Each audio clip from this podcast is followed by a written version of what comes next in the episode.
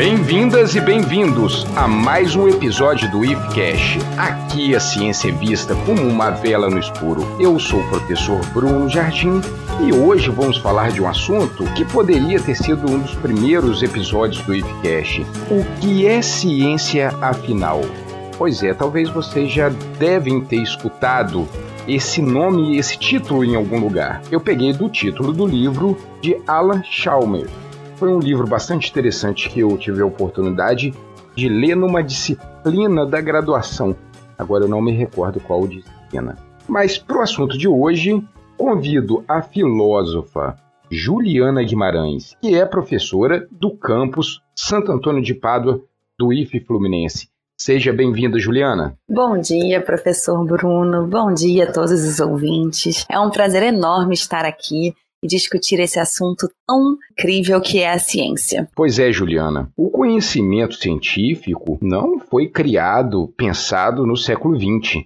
É uma construção coletiva que vem desde a Grécia Antiga. Então, poderíamos começar essa conversa resgatando esse conhecimento dessa época tão antiga. O que você acha, Juliana? É interessante esse olhar da história da construção científica ou da ciência como a gente a conhece hoje, porque a gente está tão acostumado a falar da ciência e tão naturalizado com esse atual conceito que traz uma estranheza enorme a gente imaginar que, por exemplo, há apenas 700 anos, o que era considerado ciência era tão diferente. Então eu gostei muito desse convite. Vamos então à Grécia Antiga conversar um pouquinho sobre como foi essa construção do que conhecemos como ciência hoje em dia. E aí os gregos, liderados pelo veterano Heráclito. Vamos dar uma olhada no time, que deve vir com marinha bem defensiva, Platão no gol, Sócrates no ataque e Aristóteles como líbero. Aristóteles com sua melhor forma, muito bem. Então, Juliana, vamos começar com quem? Qual é o nome que nós vamos utilizar como ponto de partida para essa nossa conversa? O mais importante cientista da Grécia Antiga, sem sombra de dúvida, é o Aristóteles. Mas antes disso, eu queria falar só um pouquinho sobre Tales para marcar esse início da filosofia. Porque antes da filosofia, nós seres humanos explicávamos as coisas de uma forma absolutamente diferente do que nós explicamos hoje em dia, que era através dos mitos. Essa explicação mitológica ela funcionava através de uma forma radicalmente diferente de ver o mundo. Então, para todas as coisas, desde por que, que aconteceu uma guerra, ou por que, que existem fenômenos naturais, ou por que, que aconteceu um eclipse, as explicações elas se davam através de criaturas sobrenaturais, uma mistura de um místico com um religioso, essa explicação racional a qual nós estamos tão acostumados, para gente que é tão natural hoje em dia, ela não sempre foi assim. Até hoje em dia, né, Bruno? Se um aluno falasse para gente, por exemplo, olha, eu não vou poder fazer a prova porque o Mercúrio estava retrógrado e aí eu não consegui estudar. é, essa frase é demais. Essa frase é demais. A gente não ia aceitar. Mesmo que o aluno acredite nisso, ele sabe que essa é uma explicação hoje em dia que nós não aceitamos. E esse início da explicação racional começa lá com Tales de Mileto na Grécia Antiga, o início da filosofia. É Tales, ele que marca o início da filosofia com Tales é que ele deu uma explicação das mudanças que nós vemos na natureza racional a partir de observações. A explicação dele não estava correta, mas ele olhou para a natureza e explicou a natureza a partir dela mesma. Então ele olhou e ele reparou que a natureza parece sempre se transformar. Não tem nada na natureza que permaneça igual. E aí ele queria explicar como que pode as coisas se transformarem? E parece que elas se transformam uma nas outras. Ele deve ter pensado que as coisas se transformarem uma nas outras deve ter alguma espécie de elemento primordial. Ele pensou que esse elemento primordial deveria ser a água, porque onde a gente vê a água tem vida e onde tem vida tem mais mudanças. Então, por exemplo, algo morre, seca, aonde chove mais a gente vê a vida florescer, até mesmo numa terra úmida parece que brotam minhocas. Então, a, teoria dele foi: tudo é água, isso possibilita que as coisas se transformem uma nas outras, e essa explicação não era só uma explicação racional, como ele incentivou o senso crítico. E aí pessoas puderam questionar a teoria dele. Então foi a partir dessa primeira teoria que explica o mundo físico a partir dele mesmo de forma racional, incentivando o senso crítico, Aristóteles é um filósofo extremamente importante para a história da ciência, não só porque ele fez ciência na época como ninguém tinha feito, como ele teve uma influência que perdurou até o final da Idade Média, ali, início do Renascimento. Então você pega, por exemplo, quase uns 1.500 anos, 2.000 anos depois de Aristóteles, ainda era Aristóteles que era estudado para explicar a astronomia, para explicar a biologia, para explicar o ser humano e a ciência natural, né, que é como ele chamava, a ciência que versa sobre as coisas físicas. Então, é um excelente local para debruçarmos, até para a gente perceber esse contraste e como a ciência mudou a partir ali da modernidade. É mesmo, Juliana. Eu sempre tive muita curiosidade para estudar Aristóteles, para saber mais. Eu lembro como se fosse hoje. Nós, eu e Juliana já trabalhamos juntos no Campus Pádua. Na hora do café, às vezes é, a Juliana estava paradinha lá e eu ficava perguntando sobre Aristóteles, principalmente sobre as quatro causas de Aristóteles: as causas formais, materiais, eficientes e as causas finais. Verdade. Mas agora, o que tem nas ideias de Aristóteles que fizeram ela se perdurar por muitos e muitos anos. Aristóteles, ele acreditava que conhecer era conhecer as causas. Conhecendo as causas, que você conheceria a essência de um objeto. Então, para Aristóteles, e aí ele separa os tipos de causas. Então, todas as coisas para ele teria quatro causas. Uma das formas que o próprio Aristóteles usa para explicar as causas é dando o exemplo de uma estátua. Então você imagina uma estátua de bronze de Atena. A gente poderia dizer que essa estátua tem quatro causas. Tem a forma, seria a causa formal, forma de Atena. Teria a causa material, que seria, no caso, o bronze ou o mármore. Seria a composição da forma, não é? Isso. Teria a causa eficiente, que é o que exatamente aconteceu para aquele bronze virar a estátua, teria a causa final, que é o objetivo da estátua. E de todas essas causas, eu penso que o que mais contrasta com a forma que nós conhecemos hoje em dia é essa crença de Aristóteles que todas as coisas que existem possuem uma causa final, um telos, um objetivo. Para ele, toda a natureza e tudo que existe funciona de uma forma tão sincronizada e tão perfeita que não faria sentido essas coisas todas existirem sem um propósito? Conta aqui, Bruno, quando você dá aula de biologia, você ensina para os seus alunos que todas as coisas elas foram formadas ou existem para um propósito? Porque às vezes parece um pouco isso, né? Juliana, esse pensamento teleológico aparece muito na biologia. Muitos alunos, muitas pessoas, às vezes nem aluno, imagina pensa a evolução como uma questão teleológica, como tem um final para aquilo acontecer, como se fosse assim: as asas das aves servem para voar. Então, numa intenção de uma ave voar, se formou as asas. Só que não é bem assim, né? As aves pode ter tido outras funções evolutivas e que foi utilizada também para voar. Então não tem um final. É, a evolução não é teleológica, mas é um pensamento muito intuitivo. Lembrando que a ciência como um todo, ela é mais contra-intuitiva do que intuitiva. Pois é, é uma ideia tão impactante que perdura até hoje mesmo no senso comum. E, inclusive, na nossa vida pessoal, a gente às vezes tem esse discurso de que todas as coisas acontecem por um motivo, que isso está aqui por um motivo. A gente às vezes já tem esse olhar de antemão para o mundo, que é uma visão bastante aristotélica. E isso também mostra a ideia de Aristóteles de que todas as coisas elas são explicadas, a sua natureza física é explicada um tanto pela sua essência. Porque se eu tenho um objeto, pode até ser uma árvore, por exemplo, que ela tem um fim e um propósito, esse fim ou esse propósito vai fazer parte da essência. Então, Aristóteles, quando ele explica o movimento, desde o movimento por que, que o fogo sobe, ou o movimento dos astros, ou o movimento de coisas naturais, ele tem essa explicação do movimento que pega a essência daquela coisa. Então, ele tem essa essencialismo também, que eu acredito que não tem mais hoje em dia na ciência também, né? Então, por exemplo, Ele dizia que os astros eles se movem de forma circular porque a essência deles é a perfeição. Como eles são perfeitos, eles têm essa órbita.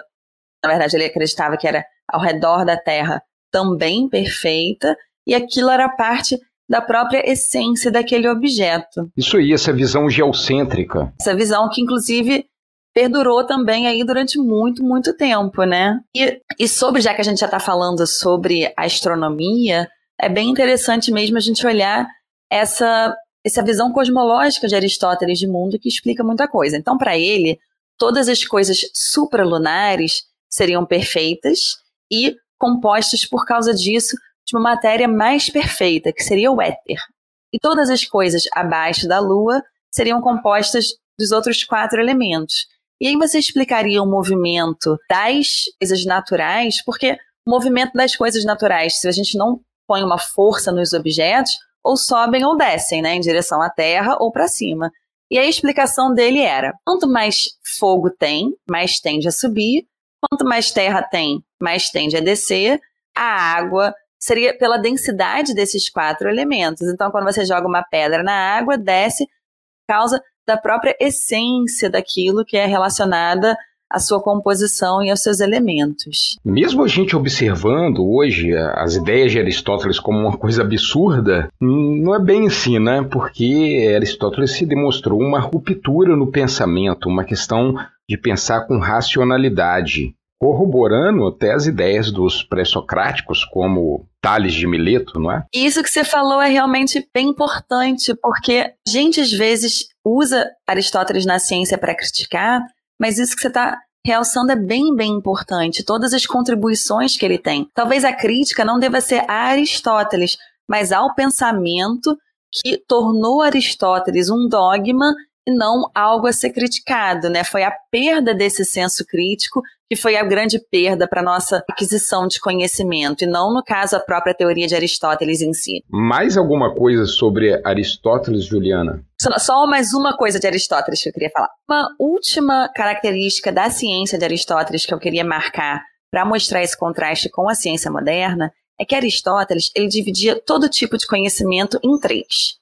Então tinha um conhecimento prático, que era como nós devemos viver, que é a ética, tinha o conhecimento produtivo, que aí ia desde você saber fazer uma escultura para saber fazer uma mesa ou um bolo, e depois tinha conhecimento teórico, que seriam conhecimentos sobre a metafísica, sobre todo o cosmos, assim, qual que é o princípio de tudo, e também conhecimento sobre as espécies, os seres humanos, o movimento. Isso é interessante porque Aristóteles ele define o conhecimento teórico, que é onde está a ciência como um conhecimento que não serve para nada. O objetivo do conhecimento teórico para Aristóteles era algo que a gente fazia porque nos dava prazer. Ele até dizia que nós temos muito prazer em pensar. E a beleza do conhecimento teórico para ele estava justamente em ser um conhecimento livre, porque quando você faz uma cama, por exemplo, você tem o objetivo de ter que deitar na cama. Então, a sua prática, ela está voltada para um fim. Então, ela está restrita a esse objetivo. Agora, quando você conhece sem nenhum objetivo, para ele seria um conhecimento mais elevado por ser livre.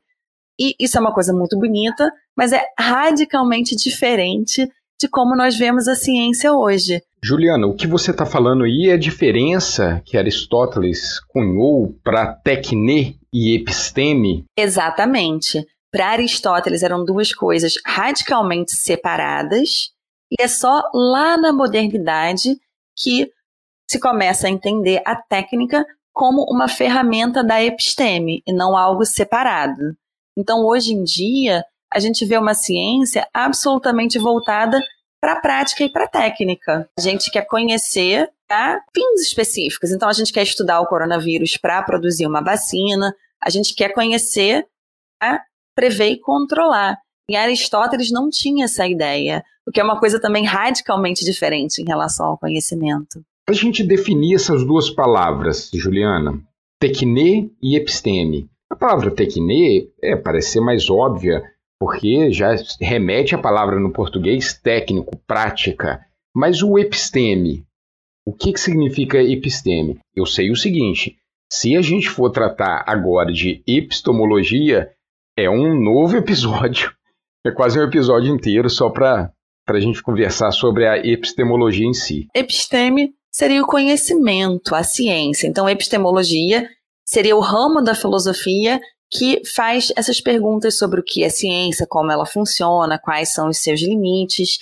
E importante nesse momento também a gente lembrar que quando Aristóteles ele usava a palavra episteme ou ciência, a gente tem que lembrar que é uma ciência muito diferente do que tem hoje em dia, porque é uma ciência que vê tudo como tendo uma essência, vê tudo como tendo um fim e uma ciência que vê o objetivo do conhecimento como contemplativo e não como um conhecimento prático, que separa o conhecimento da técnica, não é ciência como nós conhecemos hoje em dia. Então, Aristóteles ele é um cientista, mas essa palavra tendo essa, esse significado datado a uma época bem diferente da nossa, né? As causas de Aristóteles e o pensamento de Aristóteles, tecne e episteme, eles duraram como uma verdade absoluta por mais de 1500 anos. Tempo pra caramba. Nesse tempo todo, não teve uma ideia contrária para contrapor a de Aristóteles? A primeira coisa que aconteceu foi Império Romano.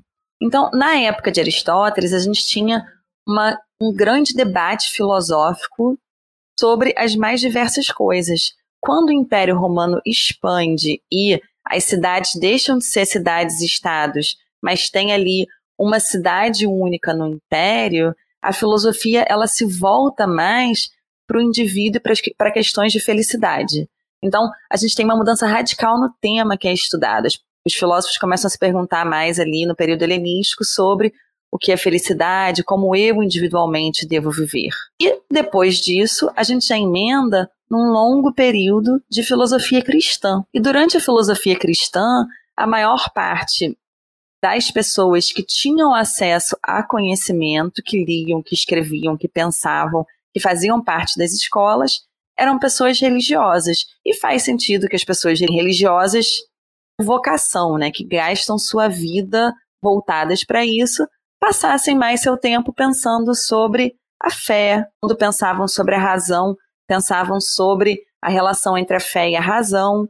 Então a gente tem uma mudança radical de foco. E o interessante é que durante essa filosofia cristã, principalmente ali no final da Idade Média, a filosofia de Aristóteles, no que tange as explicações de Aristóteles sobre o mundo natural, eram tomados como a explicação real. Então, eles estavam muito satisfeitos com a explicação de Aristóteles, virou explicação oficial, por exemplo, sobre a cosmologia, sobre o movimento, sobre a física, e realmente não teve nenhum avanço nessa área. O pensamento todo eram outras áreas do saber, especificamente, principalmente, a área da teologia. E aí isso muda radicalmente ali no início da modernidade, não sem algum problema, né? Porque teve aí o período da Inquisição, Muitos dos cientistas desse período foram perseguidos, vários deles, inclusive, foram mortos por pensar de uma forma diferente de Aristóteles. Coitado de Aristóteles, né? Porque ele mesmo, eu acredito, defendia esse senso crítico. Ele, por exemplo, admirava imensamente Platão e discordou em tudo de Platão. Não em tudo, mas em muita coisa. Então, coitado de Aristóteles, né? Ele não tinha nada com essa briga que fizeram aí por causa da teoria dele. Ele devia estar se retorcendo no caixão por causa disso. Devia estar. Pois então, o conhecimento teológico, Juliana, é como outro conhecimento, senso comum, filosófico. A diferença é o seguinte, que o teológico ele é criado através de dogmas, de verdades imutáveis. E quando a gente olha a natureza, a gente sabe que existe uma modificação com o tempo. Mas houve uma época que a Igreja Católica ela dominava toda a produção científica e cultural do Ocidente. Então, você até me corrige se eu estiver errado, né? Parece que ela pegou para si a produção de Aristóteles para justificar os seus dogmas. Aristóteles ele combinava com a religião. Por exemplo, quando Aristóteles diz que a Terra está no centro do universo e os astros eles rodeiam a Terra, isso combina com o dogma da Igreja que o ser humano tem um local privilegiado na criação. A partir do momento que nós somos criados à imagem e semelhança de Deus e o resto da criação de Deus está aqui para nos servir, faz sentido que sejamos também o centro do universo. Então tinha inclusive um medo que, se nós aceitássemos que a Terra não é o centro do universo, que isso de alguma forma iria contra o que está descrito na Bíblia, o que hoje em dia ninguém mais acha que você tem que desacreditar na Bíblia por conta disso, mas naquela época foi um medo muito grande. É bom ressaltar aqui, Juliana, que nós estamos falando da ciência ocidental. Isso não significa que ela floresceu em outros locais do mundo, como por exemplo o Oriente Médio. Dentro da química e matemática, nós temos grandes avanços vindas do Oriente Médio que fica até hoje. Por exemplo, algarismos é uma palavra árabe. Álcool, almofariz, que a gente usa no laboratório. Essas palavras que ficaram refletem o conhecimento que foi deixado pelos árabes, por exemplo. Os números que nós utilizamos hoje são números arábicos e por aí vai. É, até porque essa construção que nós estamos traçando acaba sendo o caminho que mais influenciou a cultura do qual nós somos herdeiros. Então, também por isso um pouco dessa escolha. Adorei saber do álcool, eu não sabia. Enquanto na Europa a Igreja Católica estava decepando cabeças através da Inquisição, é, os árabes estavam produzindo ciência pra caramba, né? Um nome muito emblemático nessa, nesse desafio da Igreja Católica foi Giordano Bruno que foi muito bem retratado até pelo primeiro episódio da temporada do Cosmo, com Neil deGrasse Tyson, quando ele mostra, né, assim, é, quando o Jordano Bruno tem essa ideia que existem outros mundos e desafiou a ideia da Igreja Católica, não foi muito bem para ele não, sabe? Ele foi queimado vivo em praça pública. Impressionante, né? Por isso que a gente tem que defender mesmo com unhas e dentes o nosso direito de pensar, o nosso direito de questionar, porque é um risco que nós corremos. Com certeza, com certeza, Juliana. E olha só, depois de Giordano Bruno, poucos anos ali depois, nós tivemos a influência de dois outros cientistas, podemos dizer assim, que foram Copérnico e Galileu. E muita coisa do nosso pensamento científico de hoje tem origem com Copérnico e Galileu. Inclusive, essa ciência, como nós conhecemos hoje em dia, é dada a partir do que veio a ser conhecido como Revolução Copernicana. Tal, tamanha foi a influência de Copérnico nessa transição. Você quer falar um pouquinho sobre a teoria deles, Bruno? E depois eu falo um pouco sobre os aspectos filosóficos? E Copérnico e Galileu? Posso falar também. Mas eu pensei de você falar um pouquinho sobre o aspecto científico, explicar um pouco a ciência deles, e depois eu comento o que, que filosoficamente é relevante. Copérnico é um monge polonês, né, que também trabalhava com matemática e astronomia, é conhecido como o pai do heliocentrismo. Né? Ele que foi o primeiro ocidental documentado que tinha uma visão que o Sol era o centro do universo e os planetas giravam ao seu redor em uma órbita circular. Hoje a gente sabe que não é circular e, nem, e, e que nem o Sol é o centro do universo, mas essa ideia já foi revolucionária. Uma das suas principais obras, que é As Revoluções das Órbitas Celestes, só foi publicada após a sua morte. É, Copérnico já sabia o que tinha acontecido com Giordano Bruno, ele não queria botar o seu couro à mostra também. Galileu Galilei, que era italiano, quer dizer, naquela época não tinha Itália ainda, né? ele era de Florença. Ele teve um papel decisivo como pai da ciência moderna, porque ele começou a trabalhar com a trompa holandesa, que era um instrumento que ele modificou depois e ficou sendo chamado de telescópio. Então ele introduziu ali o empirismo, quebrando um pouco com a ideia de Aristóteles. Além de estudar sobre as órbitas dos planetas, ele conseguiu identificar várias luas de Júpiter e outras coisas a mais. Só que o negócio, ele publicou os estudos dele contra a Igreja Católica e ele afinou, né? Ele teve que, negar tudo que ele tinha escrito e ainda ficou em prisão domiciliar. Quando a gente pensa numa revolução científica, no caso de Galileu, A gente tem que entender que não é da noite para o dia, não é a pessoa acorda no outro dia e ele virou um cientista. Só para vocês terem uma ideia, na mesma época, né, Galileu tinha uma correspondência muito grande com outro cientista. Né? Nem chamava cientista naquela época. Filósofo natural, que é o Johannes Kepler. Kepler trabalhava em um observatório de Tycho Brahe e trabalhou muito com a observação do céu, observação do céu noturno, e também muito com matemática. E ele correspondia com Galileu afirmando que as órbitas não eram circulares, mas sim elípticas. Galileu respondeu para ele e falou que concorda com muitas coisas que o Kepler falava, mas que a órbita continuava sendo circular, porque o círculo ele é perfeito. Olha só que contrassenso. Nós falamos que Galileu é o pai da revolução científica, só que ele não está sendo nem um pouco revolucionário nesse diálogo com Kepler. Volto a falar, revoluções não são rupturas, mas a construção de um conhecimento. Nossa, que interessante essa história, Bruno, porque mostra nitidamente como Galileu, que estava à frente da sua época e sendo o grande proponente da matematização da, ciência e da experimentação, ainda carregava com ele esses preconceitos de que porque algo está no céu tem que ser perfeito, então o círculo é mais perfeito, por isso as órbitas têm que ser circulares. Tem uma história bem interessante também sobre Galileu que mostra a diferença radical, né? Então, Aristóteles ele tinha essa ideia que os astros eram perfeitos e por serem perfeitos, eles não poderiam mudar. Quando uma coisa é perfeita, não tem como ela ser mais ou menos perfeita. Então tinha essa ideia de que algo que é perfeito não muda.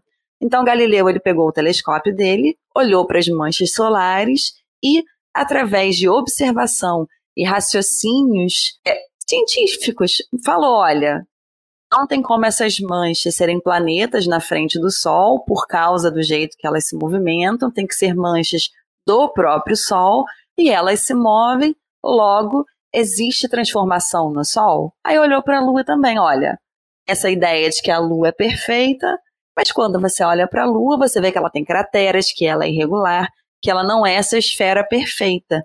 E essa forma de você está errado e a minha prova para isso é essa observação e essa experimentação, para a gente é óbvio, mas foi um ganho muito grande. E Galileu ele está aqui para marcar mesmo esse passo na ciência. Depois disso, a gente tem o coroamento desse movimento que foi marcado aí por Galileu e Copérnico com Newton. Newton que foi um grande, grande marco na ciência. Com certeza.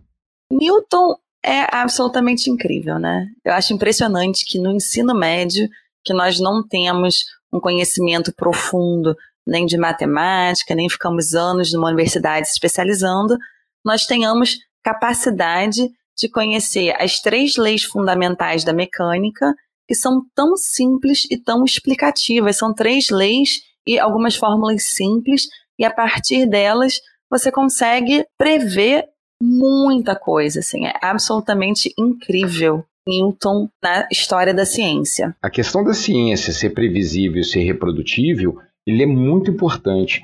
Tanto que as três leis de Newton, elas são universais, elas servem para qualquer lugar do planeta.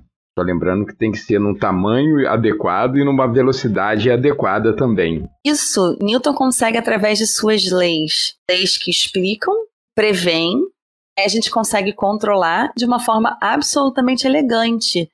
E uma forma tão maravilhosa que todas as ciências passaram a querer imitar a física. O jeito que Newton explicava a natureza virou o exemplo de como qualquer coisa deveria ser explicada. E aí, com Newton, nasceu um certo otimismo, um positivismo em relação à ciência, que acreditava que a teoria de Newton estava certa, estaria certa para sempre, e que a partir de agora a ciência iria evoluir.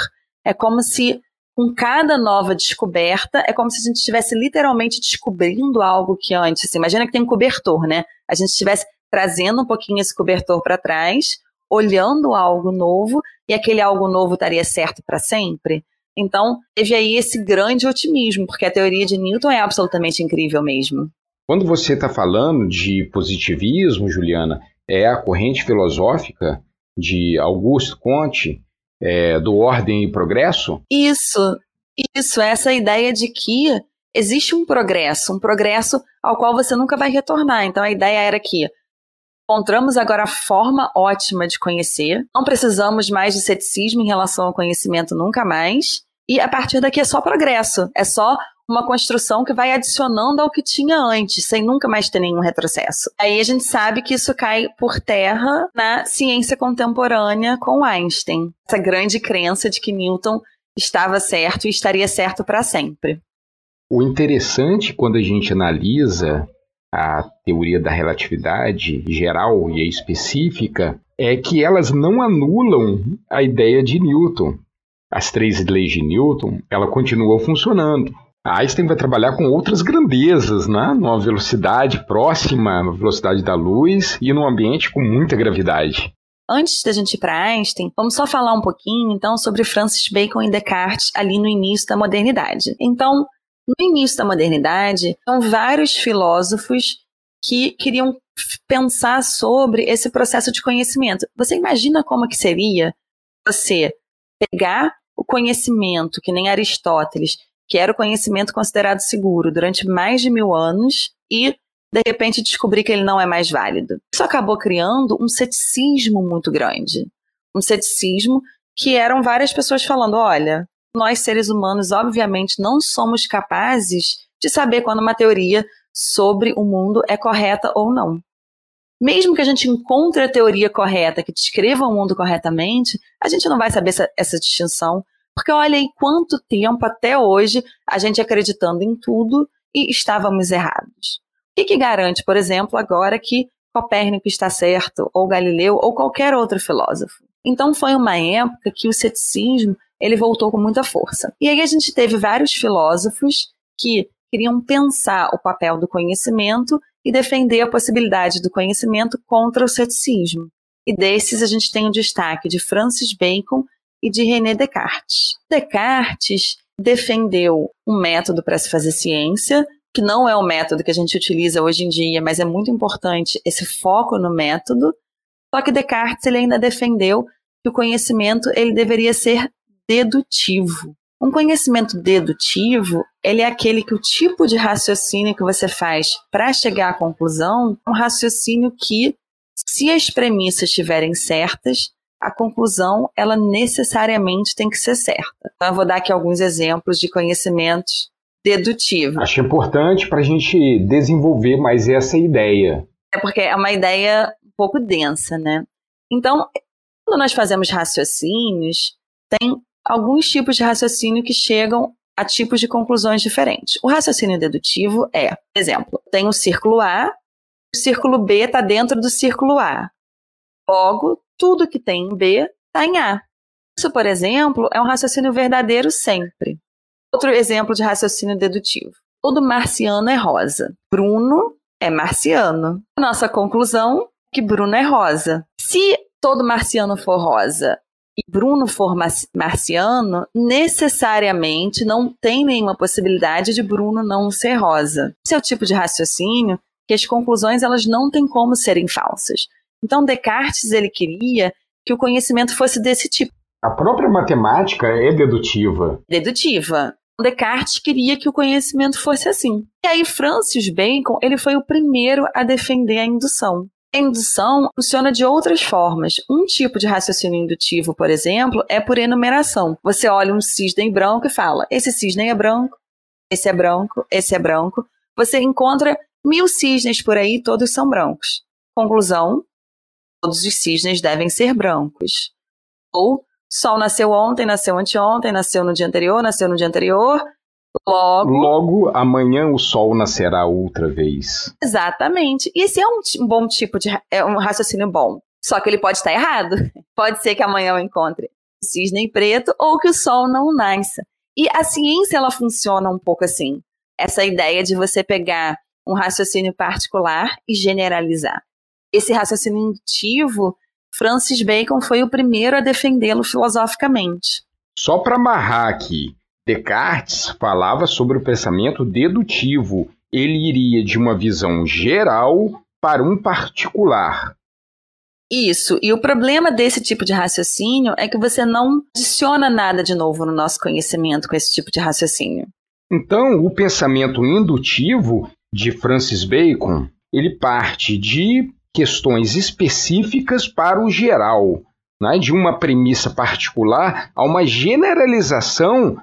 Eu acho que assim tem como a gente adicionar conhecimentos novos. Isso, ou então, por exemplo, a vacina funcionou comigo, funcionou com você, funcionou com uma porcentagem de seres humanos, logo funcionará com a maioria dos seres humanos. Isso é um raciocínio indutivo. Ou então, por exemplo, todo mamífero tem coração. Eu olhei para todos os mamíferos, encontrei coração em todos. Ninguém nunca olhou para dentro de mim para ver se eu tenho um coração de verdade. Pode ser que eu seja a exceção biológica que ainda não foi encontrada, mas por um raciocínio indutivo, pode-se concluir que eu tenho um coração e um rim, não é isso, professor? isso mesmo, dois rins e um coração. Isso. É, mais um exemplo de raciocínio indutivo. E o Francis Bacon, ele teve um, uma outra contribuição muito grande, que ele foi o primeiro a realçar que o conhecimento ele tem um propósito, que a gente não conhece só como Aristóteles acreditava, porque nos dá prazer. Ele tem aquela famosa frase que é conhecer é poder. Scientia est potentia, ou scientia poteste est. E conhecer realmente é poder. Por exemplo, quanto mais conhecimento sobre o coronavírus nós adquirimos, mais poder nós temos sobre o vírus. Quando a gente descobre, por exemplo, que ele passa pelo ar, a gente tem o poder de se contaminar menos usando certos tipos de máscaras. Então, quanto mais nós conhecemos, mais poder nós temos, né? Conhecendo, por exemplo, a, a eletricidade, a gente pode controlar a temperatura do nosso quarto, o que aqui em é uma maravilha, né? Eu posso controlar e trabalhar a uma temperatura de 24 graus, mesmo quando lá fora está 40 graus. Eu também não posso falar nada não. Eu estou em Itaperuna, uma das cidades mais quentes do Brasil. Isso. E eu acho que Itaperuna é mais quente do que Pado ainda, hein, Juliana? Você tá bem. Isso. E essa ideia de Francis Bacon de que conhecer é poder, a gente é uma ideia tão óbvia e não foi óbvia durante muito tempo, né? Então a gente tem aí com Francis Bacon e Descartes essa demarcação filosófica do início da modernidade que é onde começa a ciência como nós conhecemos hoje em dia, com Copérnico, com Galileu. Juliana, me parece que ainda temos um problema com o método indutivo de Francis Bacon.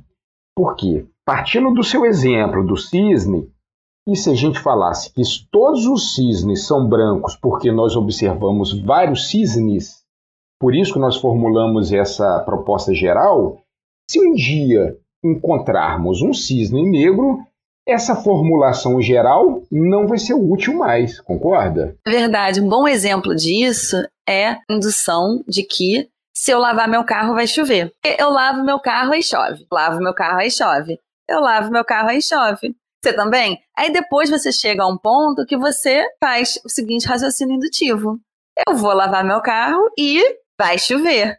E esse não é um raciocínio cientificamente válido. Como você está dizendo, a indução sozinha não é suficiente. Juliana, a questão do carro é interessante, né? Mas é mais uma evidência anedótica e um viés de confirmação né, que a gente tem. Mas, Juliana, a partir de quando que nós vamos observar a ciência entendendo como ela se parece essa teoria filosófica que nós entendemos como ciência nos dias atuais? A ciência, como nós conhecemos hoje, passou ainda por algumas modificações. Né? Com Galileu, a gente vê a introdução da experimentação, observação e experimentação. E a gente teve uma outra modificação muito grande do que é ciência e de como a ciência funciona com o advento da computação. Porque hoje em dia, muita ciência é feita a partir de modelos computacionais. É verdade, verdade. Já não é mais esse modelo do experimento que a gente conhece, que é né, observação, hipótese, teste, e aí você volta para a hipótese e você faz, porque hoje em dia essa, essa testagem ou essa observação muitas vezes se dá por modelos computacionais mesmo. O que é interessante nessa virada aí do século XIX para o século XX é o Karl Popper, que ele consegue quebrar, Isso. ou ele consegue melhor, acrescentar ao método indutivo a questão da falseabilidade. Exatamente. Assim, quando você propor uma hipótese, você tem que dar garantias que essa hipótese ela pode ser falseável, porque senão essa sua hipótese ela vai ser só mais um dogma. Isso reflete muito a questão da busca pela verdade na ciência. A ciência ela não é não é uma verdade, ela não é dogmática. Ela tem até verdades, só que essas verdades são parciais e transitórias por causa dos testes de falsibilidade propostos por Karl Popper. Não, mas isso tudo que você falou está excelente. Eu vou só antes voltar um pouquinho a Einstein, só para explicar por que, que teve essa crise na ciência e por que então que Popper teve, aconteceu essa necessidade de a gente pensar a ciência novamente. Né? Então, lá a gente tinha Newton e aquele otimismo sobre todo o conhecimento, e com Einstein a gente vê que a gravidade todo mundo achava que era o grande exemplo de teoria que estaria sempre correta, não está sempre correta. Que existem casos para quais a gravidade não funciona. Então você pega, você não vai encontrar a gravidade, por exemplo, do núcleo de um átomo, porque naquele nível microscópico não as leis de Newton não funcionam. Então isso acabou mostrando que a gente pode até mesmo algo tão certo como as teorias de Newton, a gente pode descobrir que elas não estão corretas como nós achávamos que estariam, pelo menos. E aí isso é, vem então a pergunta, né? O que é a ciência, como ela funciona e será que a ciência ela gera essas verdades com V maiúsculo que são absolutamente inabaláveis?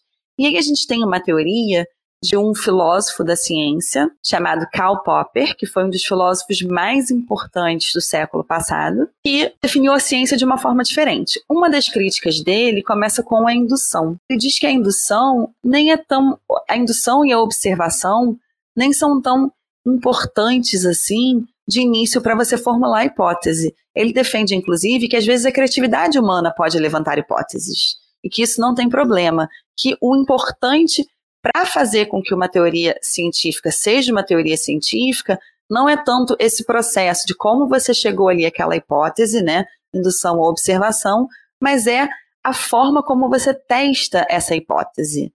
E aí seria testar a partir de experimentos, tentando mostrar que essa teoria é falsa. E aí a gente já tem algumas coisas muito importantes. Só é ciência se você consegue testar se aquilo é falso ou não. Por isso que a teoria dele é muito chamada como teoria da falseabilidade. E aí isso já mostra, por exemplo, por que, que a astrologia nunca vai ser ciência. Porque se eu chego para você e falo assim, Bruno, você, com a sua ética de trabalho, é um exemplar de taurino. É óbvio para mim. Pior que eu sou taurino mesmo. Fez meu mapa astral, Juliana. Mas eu sei disso, eu não tô só chutando.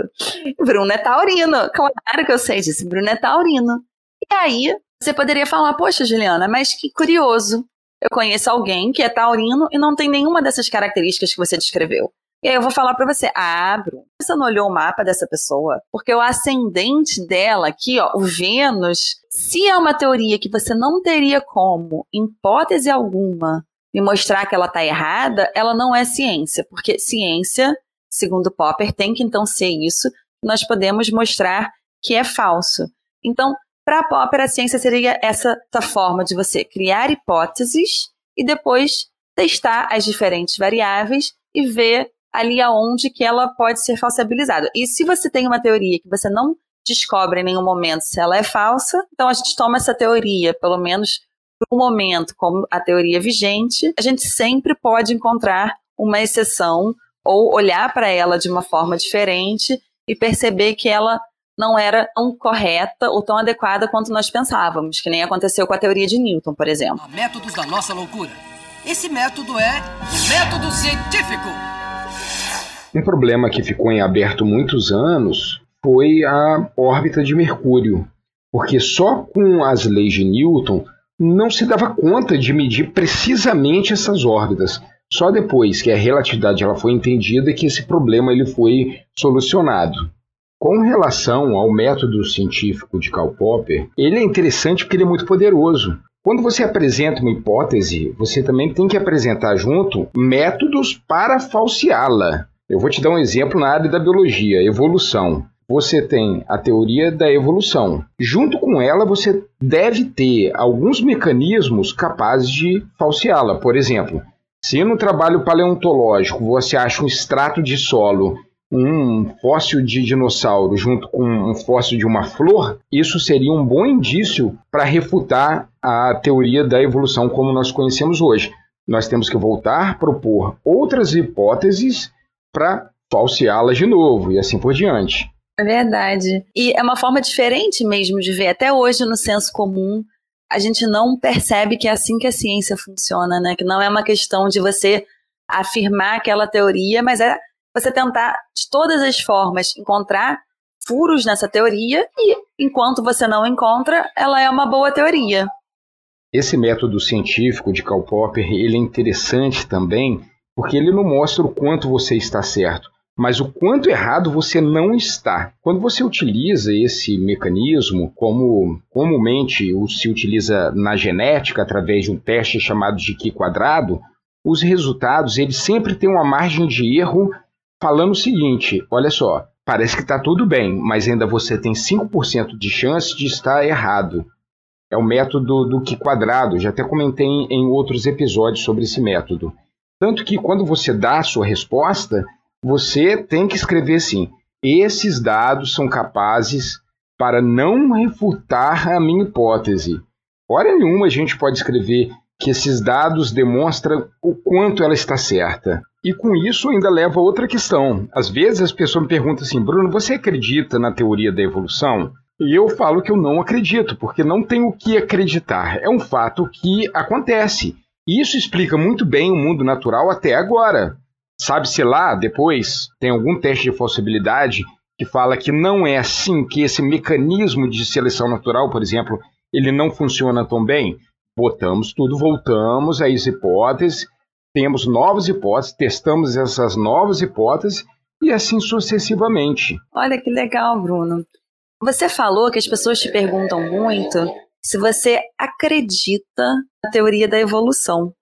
E é importante a gente mostrar como que com a evolução da ciência ficou mais claro qual que é o tipo de justificativa que nós podemos aceitar como uma boa justificativa filosófica, justificativa para algo que a gente toma como verdadeiro na ciência e como que é diferente dos outros campos. Porque lá no início da filosofia era o mesmo tipo de justificativa para tudo. É um bom raciocínio. Então, na época de Aristóteles, todas as teorias que ele defendia, desde para como é Deus, para o que é certo ou errado, ou para como funciona o mundo natural, ele, você perguntava para ele, por que, que você defende isso?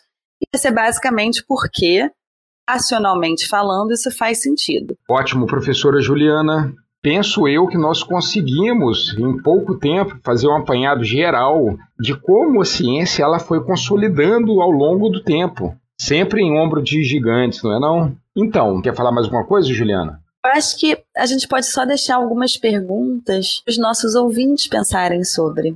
Juliana, eu adoro quando você faz as suas perguntas. Eu lembro como se fosse hoje, há uns anos atrás, a gente chegando no campus, no campus, Pádua, juntos, é, na portão de entrada ali, eu, de óculos escuro ainda, você chegou para mim, Bruno, posso te fazer uma pergunta? Eu falei, lógico, pode, Juliana. Aí você me perguntou, o que é felicidade para você? é não ser perguntado o que é felicidade de manhã, Juliana. ah, Juliana, não, mas não, não. Acho que a filosofia está aí para isso, né? A arte de, de perguntar. Mas ela não tem as respostas, ela tem as perguntas. Então diga a sua pergunta aí, Juliana. Muitos de nós que gostamos da ciência e entendemos a importância da ciência no nosso mundo é também acreditar que a ciência é algo 100% confiável? E aí, a partir do momento que a gente percebe que a ciência não traz para gente essa verdade com V maiúsculo, será que então a gente precisa cair num ceticismo e, por exemplo, jogar fora todas as nossas, as nossas verdades científicas ou não? Como será que é conviver com esse fato que a ciência é a melhor forma que nós temos para guiar nossas vidas e nossas escolhas em determinados âmbitos, ao mesmo tempo sabendo que nós não temos a resposta absoluta. Excelente pergunta, excelente mesmo, Juliana. Eu mesmo vou mandar um e-mail para você com a minha resposta. E pessoal, respondam a essa pergunta no e-mail ifcast42@gmail.com. Eu encaminharei tudo para Juliana. E agora, para encerrar esse nosso bate-papo, eu vou te pedir algumas indicações, que pode ser livros, filmes, séries, o que você quiser. Eu vou deixar aqui a minha sugestão, que é o primeiro episódio da série Cosmos, com Neil deGrasse Tyson, o que fala sobre Giordano Bruno. Mas diga suas aí, Juliana. As minhas indicações são dois livros. Para aqueles que querem estudar mais sobre filosofia de uma forma extremamente prazerosa e divertida, eu recomendo O Mundo de Sofia. Para quem não leu ainda, leia.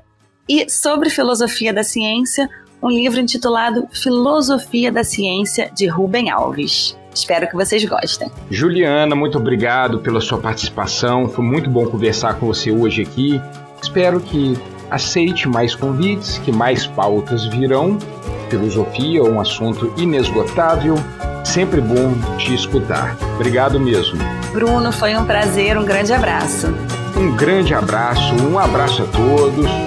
Fiquem bem e fui!